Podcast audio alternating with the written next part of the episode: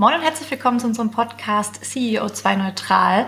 Wir begrüßen euch wie immer zu unserem Austausch mit spannenden Gästen dazu, wie denn Unternehmen, Unternehmerinnen und Mitarbeiterinnen sich der Reise zu einem nachhaltigeren Unternehmen anschließen können und das auf jeglichen Ebenen, ökonomisch, ökologisch und sozial. Wir als Fed Consulting befinden uns auch seit 2019 auf der Reise zu mehr Nachhaltigkeit im Unternehmen und dabei nehmen wir euch ja schon eine ganz schöne Weile mit, denn am Ende glauben wir fest daran, dass es eben alle braucht und dass es eben vor allem um den Austausch geht, um die Learnings voneinander. Und wir, das sind wir mal Nils und ich. Moin Nils, wie geht's dir?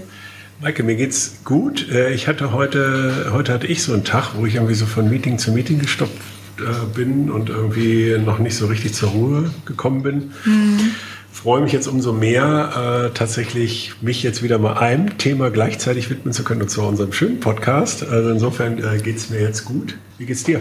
Sehr gut, äh, schöner Start in die Woche. Es ist auch ein bisschen Premiere, weil Nils und ich zum ersten Mal im selben Raum aufnehmen, mit einem Mikro gesprochen. Bis jetzt fühlt es sich sehr gut an, finde ich. Vielleicht können wir das öfter machen. Äh, wir richten ja auch gerade jetzt ganz kurzer Ausblick, äh, so ein kleines Podcast-Zimmer bei uns im Büro ein. Bin ich auch sehr gespannt mit hier noch, dass es ordentlich Schalldämpfung ist und so. Bin ich mal gespannt, ob man einen Unterschied hört im Ton.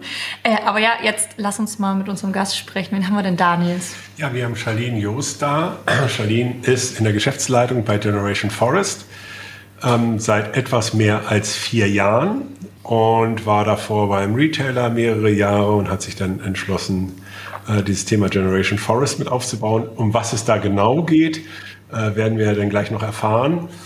Vielleicht nochmal, für uns ist das Thema ja wieder interessant, äh, weil wir irgendwie für uns auch immer noch nicht abschließend gelöst haben, wie wir eigentlich kompensieren können. Und je mehr wir halt dann irgendwie uns mit dem Thema beschäftigen, desto komplexer erscheint das irgendwie auch. Wir überlegen ja immer wieder zwischen lokal und global und äh, um was geht's denn eigentlich? Und Bäume pflanzen ist ja jetzt auch wieder schlecht oder ist es jetzt auch gut? Und äh, wie, was hat das eigentlich mit Biodiversität zu tun? Und wie kann man das jetzt irgendwie anrechnen und hin und her? Also es sind so unterschiedlichste Themen, ähm, die irgendwie für uns noch nicht abschließend beurteilt äh, werden können. Und insofern äh, lohnt es sich, glaube ich, da nochmal äh, jemanden vom Fach zu befragen und das Thema halt eben auch nochmal zu diskutieren. Wir freuen uns äh, deswegen heute mit dir zu sprechen, Charlene. Charlene, wie geht's dir denn? Ja, moin. Äh, ich freue mich, dass wir eingeladen wurden von The Generation Forest. Äh, mir geht's gut. Die Sonne scheint. Es ist eisekalt. Es ist eigentlich, ich mag diese kuschelige Jahreszeit, wenn es draußen kälter wird und man sich drinnen einmuckeln kann. Von daher geht's mir ganz gut. Ich freue mich auch wirklich von euch zu hören. Schön, dass du hier bist. Ja, wir starten ja immer am Anfang mit der Frage, äh, wie du denn zum Thema Nachhaltigkeit eigentlich gekommen bist. Also würdest du sagen, Born Green schon immer, ich halte die Flagge hoch. Äh, Gab es vielleicht dedizierte Ereignisse, die dich dahin getrieben haben? Kannst du uns mal so ein bisschen was erzählen? Ja, das ist eine, eine gute Frage, weil ähm, da kann man ja auch gleich so eine Gegenfrage hinstellen, was, was ist eigentlich Nachhaltigkeit und wann ist man eigentlich nachhaltig? Ne? Und ich glaube, das muss man wirklich so peu à peu, Schritt für Schritt sehen. Ähm, unternehmerisch äh, habt, habt ihr es gerade schon angesprochen, ich war bei einem großen Retailer im Modebusiness unterwegs und habe eigentlich Umwelt- und Ressourcenmanagement studiert. Environment and Resource Management und dann UNESCO World Heritage Studies. Könnt ihr alles nochmal nachlesen auf meinem LinkedIn-Profil. Gar kein Problem. Und ja, bin dann so ein bisschen da hängen geblieben, weil, weil, weil es auch einfach Spaß gemacht hat, weil ich auch Mode geliebt habe. Also in dem Sinne war ich halt tatsächlich damals überhaupt nicht nachhaltig und habe mich damit auch überhaupt nicht beschäftigt, wo kommt eigentlich, wo kommt diese Klamotte her, die ich in der Hand halte. Trotz des Studiums ähm, blickt man quasi auch nicht immer in alle Richtungen. Und ähm, dann irgendwann hat es Klick gemacht, als ich ein Buch gelesen habe und habe gedacht, ich muss, ich muss irgendwie wieder dahin zurück zu dem, was ich studiert habe. Ich, ich kann jetzt nicht einfach nur so, ein, so eine kleine Schraube in einem Riesenrad sein und nichts bewirken. Ich habe wirklich immer gehofft, dass ich da wirklich was reißen kann in dem Unternehmen. Konnte ich aber nicht. Ich konnte nichts verändern, weil es waren große Strukturen, große Einschränkungen. Ähm, man ist als kleine Person da überhaupt nicht zum Zug gekommen. Und ähm, ja, bin dann aufmerksam geworden auf The Generation Forest, damals noch Waldmenschen äh, winzig kleine Genossenschaft. Da hat mich damals die Ansprache schon so gecatcht und ja, dann habe ich immer an meinem freien Tag da auf 450 Euro Basis gearbeitet und habe zusammen mit Olli ähm, aus der winzig kleinen Genossenschaft, die dann noch 100 Mitglieder gefeiert hat, mittlerweile mit ganz vielen wunderbar engagierten, tollen Mitarbeitern ähm, ja ein Unternehmen gemacht, was mittlerweile 6000 Mitglieder hat und wirklich, wirklich auch mittlerweile immer bekannter wird, was mich sehr freut. Aber ich glaube, wir alle äh, können auch die, alle kleinen Schritte feiern zum, zum Weg Nachhaltigkeit. Also ich habe da auch noch einiges zu tun. Ich habe zum Beispiel manchmal so Bestellanfälle, wo ich, wo ich super viel bestelle, ähm, das nicht sein muss. Äh, ernähre mich dafür vegan und nehme das immer als Ausrede dafür, dass ich vielleicht in anderen äh, Punkten nicht so nachhaltig sein muss.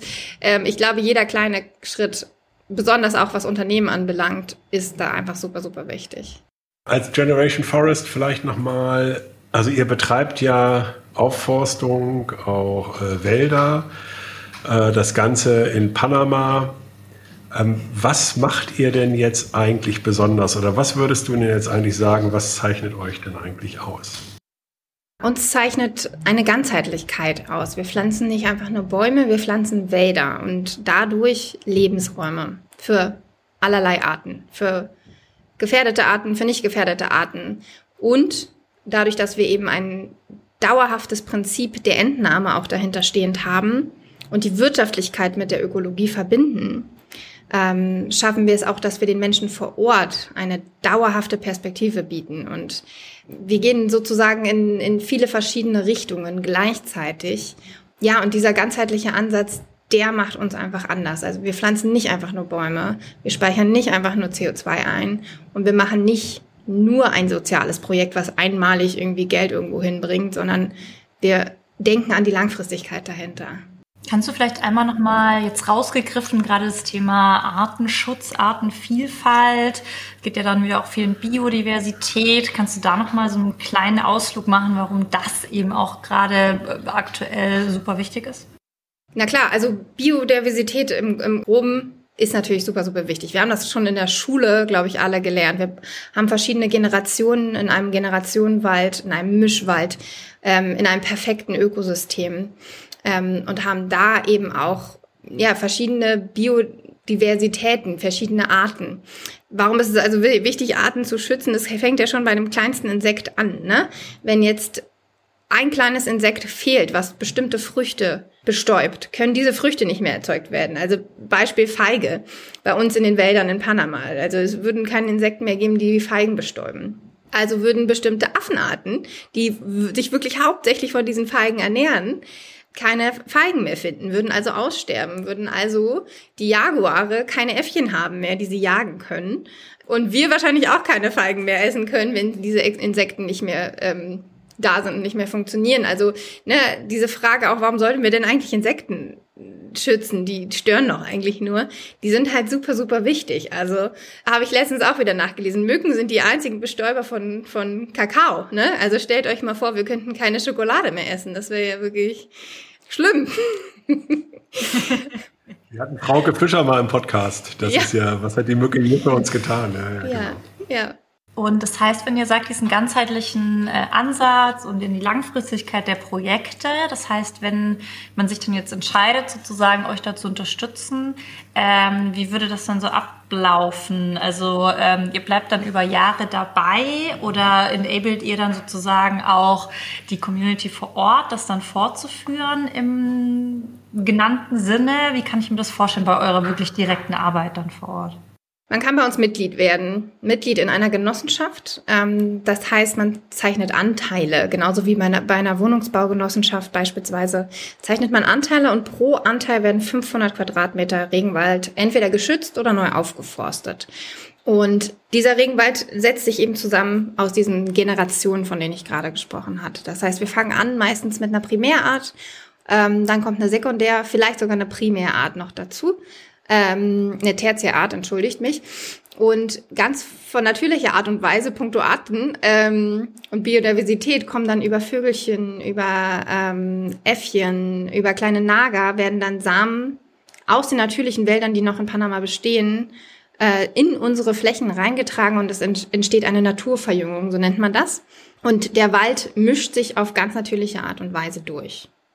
Und was wir dann eigentlich nur tun, ist den Moment, in dem zwei Bäume sich gegenseitig Platz und Licht rauben, den einen zu entnehmen, weil der eine eh absterben würde, ähm, und das Holz dafür zu verwerten. Und in dem Moment, wo wir das tun, schaffen wir eben Arbeitsplätze und durch den Verkauf des Holzes können wir den Erlös zurück an unsere Mitglieder geben. Das heißt, es hat tatsächlich einen Mehrwert dann auch für das Mitglied, nämlich eine langfristige Rendite an der Stelle. Und wie ist das? Ich, äh, richtet sich euer Angebot an Privatpersonen oder auch an Unternehmen? Wir richten uns primär an Privatpersonen, ähm, haben aber auch einige Unternehmen dabei, die das Genossenschaftsprinzip wirklich spannend auffinden und auch wirklich langfristig denken. Ähm, wir sprechen die aktuell nicht gezielt an, diese Unternehmen, aber freuen uns natürlich über auch jedes Unternehmen, was bei uns Mitglied wird und Anteile zeichnet. Kannst du da ein bisschen Einblick geben oder weißt du das, ob Unternehmen das wieder mit ihrer Kompensationsstrategie dann koppeln, sozusagen, wenn sie Mitglied bei euch werden? Und wie, wie kann sowas aussehen? Ganz viel, ja. Also wir haben ähm, Unternehmen, die das auf ihr Produkt äh, platzieren, die beispielsweise pro verkauften Produkt ähm, Anteile zeichnen. Ähm, wir haben aber auch Leute, die sich wirklich ihren CO2-Fußabdruck anschauen, schauen, wie viel verbrauchen sie denn, schauen, wo können sie noch reduzieren vielleicht langfristig gesehen und dann schauen, wie viel bleibt dann übrig am Ende des Tages und wie viel müssten wir dementsprechend aufforsten noch. Ne? Äh, um darüber dann CO2 zu speichern und nicht einfach nur CO2-Kompensationsangebote anzunehmen. Da gibt es ja auch viele auf dem Markt, ähm, die vielleicht aber nicht so ganz nachverfolgbar sind. Das heißt, ich, ich möchte uns da jetzt gar nicht so anpreisen, aber ähm, wir speichern ja langfristig eine Tonne CO2 jährlich. Das heißt, wenn man einen Anteil bei uns zeichnet, hat man für den Rest seines Lebens eine Tonne jährlich eingespeichert. Das heißt, man muss hier gar nicht so von Jahr zu Jahr und immer am Ende des Jahres denken, sondern ähm, kann gucken, was verbrauche ich denn im Durchschnitt pro Jahr und wie komm, kann ich denn dahin kommen, tatsächlich klimaneutral oder sogar klimapositiv zu werden. Also ne, äh, mehr einzusparen, als ich tatsächlich ausstoße als Unternehmen. Und ähm, da haben wir einige gute Beispiele, wie zum Beispiel Goodbye, die bei uns ihre Pakete ähm, zusätzlich zum DHL Green noch klimaneutral stellen. Und wie stellt ihr das sicher? Wie organisiert ihr das vor Ort?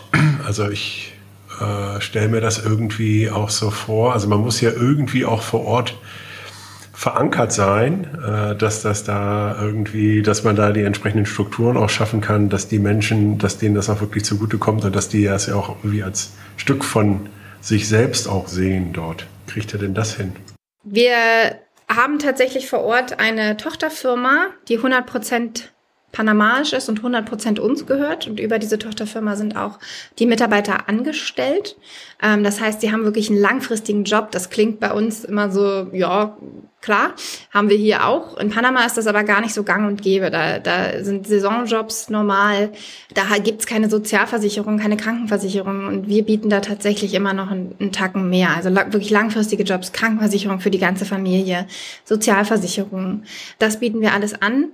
Plus ähm, wir versuchen auch andere Projekte außerhalb von unserem Genossenschaftsdenken zu fördern, wo dann zum Beispiel Baumschulen draus entstehen, Trainee-Programme draus entstehen und die Leute vor Ort wirklich aufzuklären und zu bilden, weil sie ja eben auch merken, dass, dass ihre Arten einfach wegsterben, die zum Beispiel Kulturgüter ermöglichen. Ne? Das merken sie auch. Zum Beispiel konnten wir jetzt gerade mithelfen, Panamas und ich glaube sogar Lateinamerikas größte Baumschule mit aufzubauen. Da sind nur indigene Leute angestellt. Ähm, die arbeiten dafür, da wird jeder Samen selbst gesammelt. Das ist total toll und wir sind eben Hauptabnehmer von diesen Samen, von diesen Setzlingen, die da hochgezogen werden. Das heißt, wir wollen natürlich nicht einfach nur sagen, hey, wir kommen jetzt daher und kaufen Flächen auf und forsten die wieder auf, sondern wir wären tatsächlich auch ohne deren Know-how komplett aufgeschmissen. Und das ist wirklich ein Nehmen und Geben an der Stelle hier. Was ich auch total spannend finde, äh, ist ja dieser genossenschaftliche Ansatz, den ihr fahrt. Äh, also das hört sich ja irgendwie, erstmal fühlt sich das doch bestimmt, also wenn ich da mal so drüber nachdenke, fühlt sich doch irgendwie toll an, oder? Also Genosse zu sein, das gehört jetzt irgendwie ein Teil, wir sind jetzt irgendwie 6000 Genossen. Äh, magst du da noch mal was preisgeben? Wie, wie seid ihr da drauf gekommen oder wie, wie läuft das? Also Genossenschaft finde ich, ähm, und ich weiß nicht, wie ihr das seht, aber klingt immer noch so ein bisschen alt backen und hat vielleicht so ein bisschen Klischee von, ja, irgendwas Verstaubtes.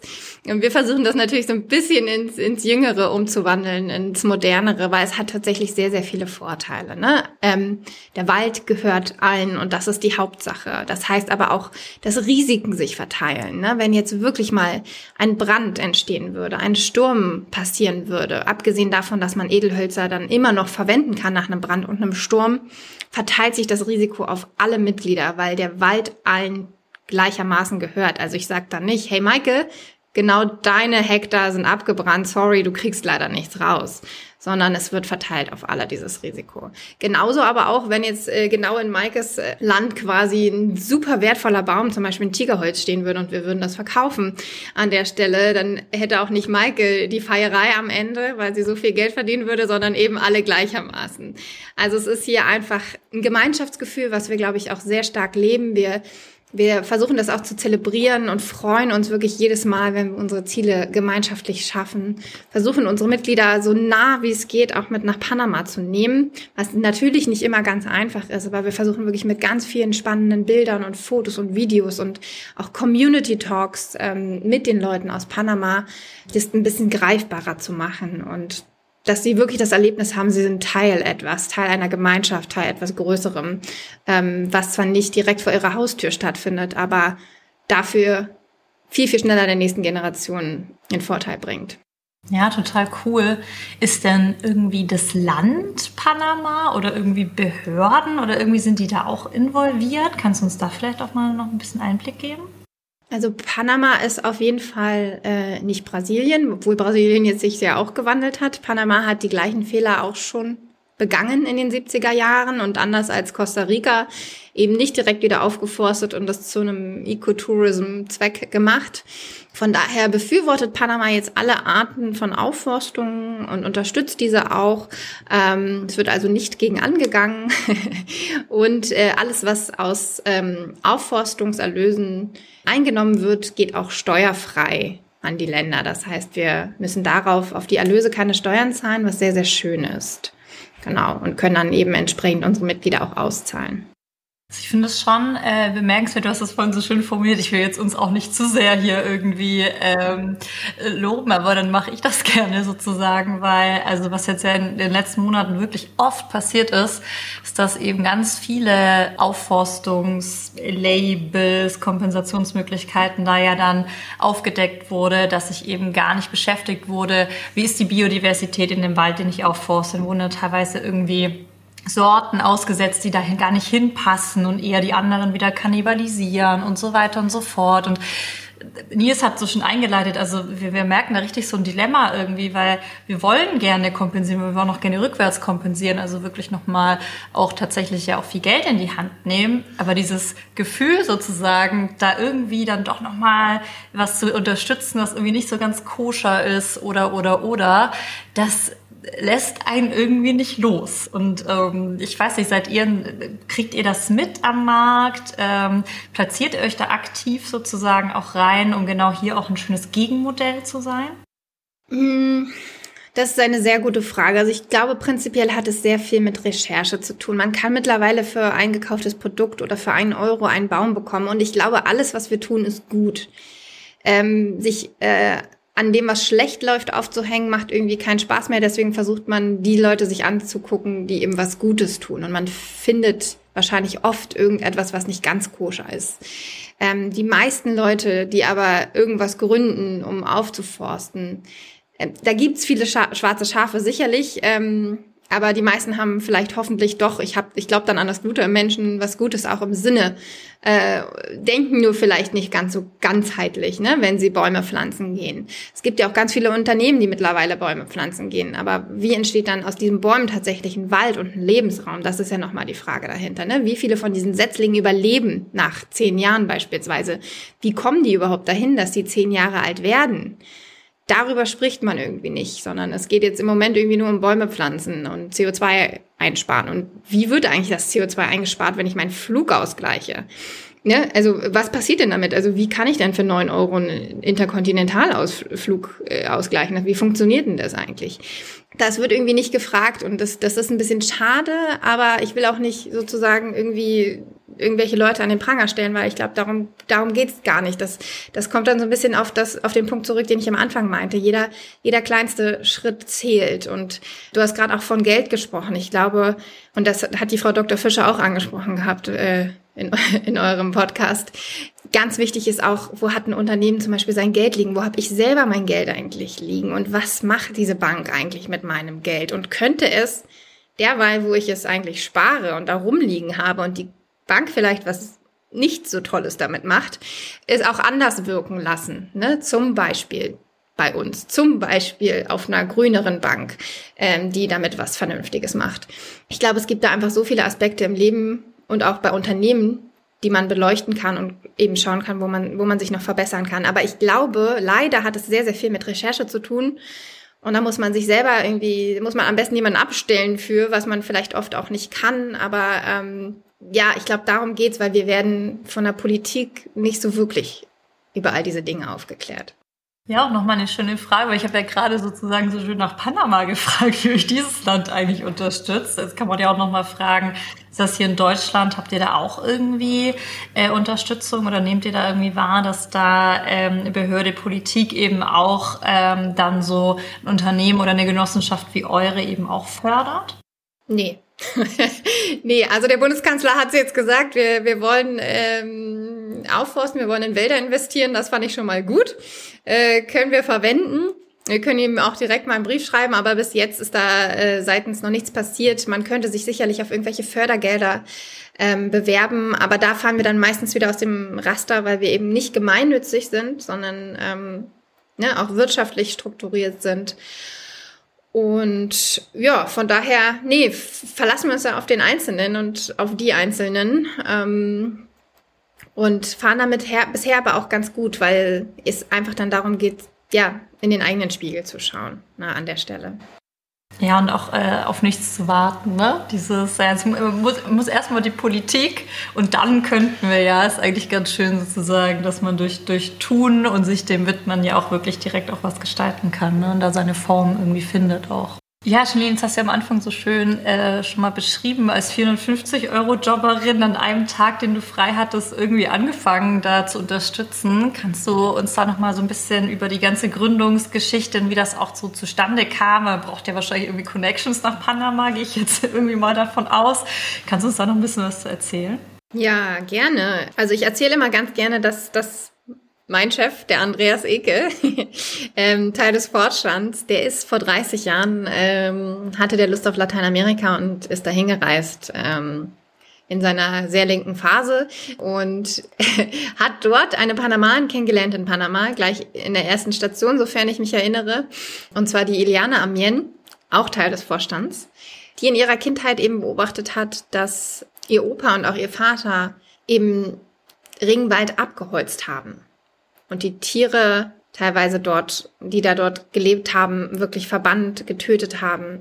Und sie hat sich geschworen, das alles wieder aufzuforsten, um eben Lebensraum für diese Arten wiederherzustellen und ähm, das Ökosystem wieder ins Gleichgewicht zu bringen. Und daraufhin hat sie dann ähm, angefangen, ähm, Forstingenieurwesen und Forstwissenschaften zu studi studieren und hat dann zusammen mit Andreas, als die sich beide kennenlernten, ja, das Generationenwaldprinzip entwickelt, aus dem wir dann irgendwann endlich entstanden sind, die Genossenschaft The Generation Forest. Die beiden leben auch immer noch vor Ort, haben mittlerweile drei Kinder, also die nächste Generation äh, ist auch entstanden. Und ich finde, das ist immer eine ganz schöne Geschichte, weil wir durch Eliana natürlich wirklich vor Ort auch wie du schon meintest, Connections haben. Sie geht wirklich zu den Landbauern hin und ähm, versucht diese aufzuklären. Viele kommen eben auf, auf uns beziehungsweise auf Iliana zu und wollen schon ihr Land abgeben, weil sie merken, es ist nicht mehr fruchtbar. Also da passiert natürlich ganz viel auf dieser lokalen Ebene, die wir von hier aus überhaupt gar nicht steuern oder beeinflussen können. Und das geht nur, wenn du wirklich auch Menschen hast, die vor Ort leben und die sich auch vor Ort diesen Anschluss ebnen können, weil du schaffst das gar nicht als, ich sag jetzt mal, Ausländer, der da hinkommt und einfach nur aufforsten will. Na, dich so mit denen vor Ort zu verbinden. Ja, großartig. Äh, Charlene, vielen lieben Dank für die Zeit. Ähm, wir geben am Ende unserem Gast immer noch die Möglichkeit, einen Appell loszuwerden Das heißt, falls du noch was unterstreichen möchtest oder irgendwas noch nicht sagen konntest, wäre jetzt nochmal die Gelegenheit. Ja, also das habe ich alles vorhin jetzt, glaube ich, schon zehnmal gesagt. Jeder kleinste Schritt zählt. Achtet auf den ganzheitlichen Impact und macht lieber lieber weniger richtig als viel, was vielleicht nicht so ganz nachverfolgbar ist. Recherchiert, werden die Sachen gemonitort, ähm, sind die auf die Langfristigkeit angelegt. Ähm, wer steht dahinter? Schaut euch das wirklich genau an und schaut auch, dass ihr nicht nur CO2, nicht nur Bäume pflanzen etc. macht, sondern guckt euch wirklich das dahinter liegende, ganzheitliche an und ja, seid impact-oriented. Schöner Appell. Charlene, vielen lieben Dank für deine Zeit. Vielen Dank. Das tolle Gespräch. Äh, vermutlich bleiben wir noch mal in Kontakt, würde ja. ich, äh, würde ich meinen. Danke dir für die Zeit. Danke. Ich würde mich freuen.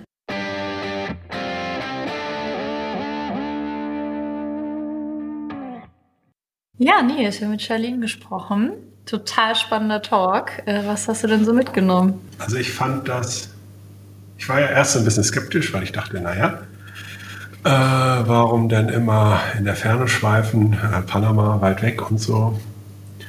Auf der anderen Seite sind es ja einfach globale Themen und ich merke, wie wichtig jetzt mir persönlich dieses Thema Vertrauen ist bei diesem Thema. Weil wir hatten ja das häufiger und ich habe ja irgendwie immer so, bei mir äh, stellt sich nicht so richtig dieses Vertrauen zu vielen dieser Themen ein.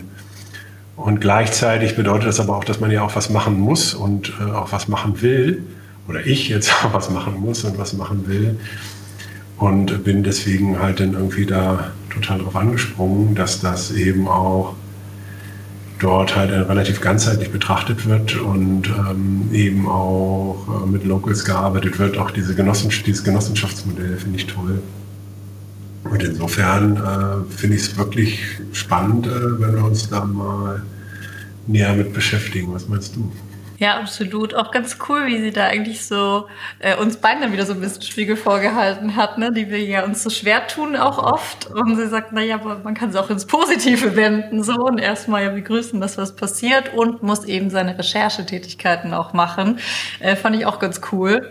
Und äh, ja, ich freue mich mit ihr in Kontakt zu bleiben. Ich finde es einen großartigen Ansatz, cooles Projekt und man merkt eben auch, wenn man dann eben auch mal ins Gespräch kommt äh, mit einer aus der Geschäftsleitung, wie viel Herzblut und Menschlichkeit da eben auch wirklich drin steht. Und ich glaube, das hilft auch immer noch mal viel, ähm, genau bei diesem Thema plus Recherche einfach auch die Menschen anzusprechen, die es machen, weil also uns beiden gibt es ja auch nochmal eine Sicherheit sozusagen, wenn du weißt, wem gibst du da vielleicht auch dann dein Vertrauen äh, plus dein Geld.